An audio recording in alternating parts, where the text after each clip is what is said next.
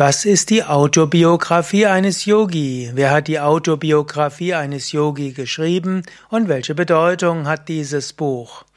Das sind einige Fragen, auf die ich gerne eingehen will. Mein Name ist Sukade von www.yoga-vidya.de. Autobiografie eines Yogi ist vielleicht einer der ersten internationalen Yoga-Bestseller. Er wurde geschrieben von Paramahamsa Yogananda, einer der ganz großen Yogameister der ersten Hälfte des 20. Jahrhunderts. Paramahamsa Yogananda war ein Schüler von Sri Yukteswar. Er stammt aus der Kriya-Yoga-Tradition und er wurde von seinem Meister in den Westen geschickt, eben insbesondere nach Amerika. Paramahamsa Yogananda hat so viele, ich glaube sogar drei Jahrzehnte in Amerika verbracht und hat so den ja, hat so in Amerika mehrere Zentren begründet, mehrere Tempel und letztlich Retreat Places, also eine Art Ashram, und er hat so eine Yoga-Bewegung entwickelt.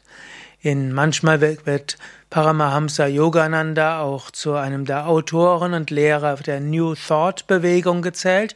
Er hat eben indische Spiritualität verbunden mit den positiven Denken, Traditionen, die in Amerika dort gerade stark waren. Paramahamsa Yogananda hat das Buch geschrieben, Autobiografie eines Yogi.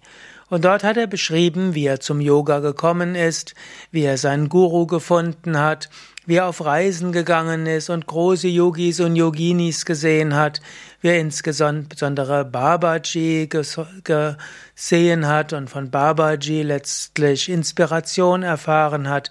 Er beschrieb seine Begegnungen mit Ananda Maima und auch Teresa von Connersreuth. Die Autobiografie eines Yogi ist voller Weisheit, aber auch voller scheinbar fantastisch anmutenden Geschichten und ist auch angefüllt von großer Inspiration. Viele Menschen sind durch die Autobiografie eines Yogi zum Yoga gekommen. Und auch für mich war die Autobiografie eines Yogis Ende der 1970er Jahre eine große Inspiration, um selbst mit Yoga zu beginnen.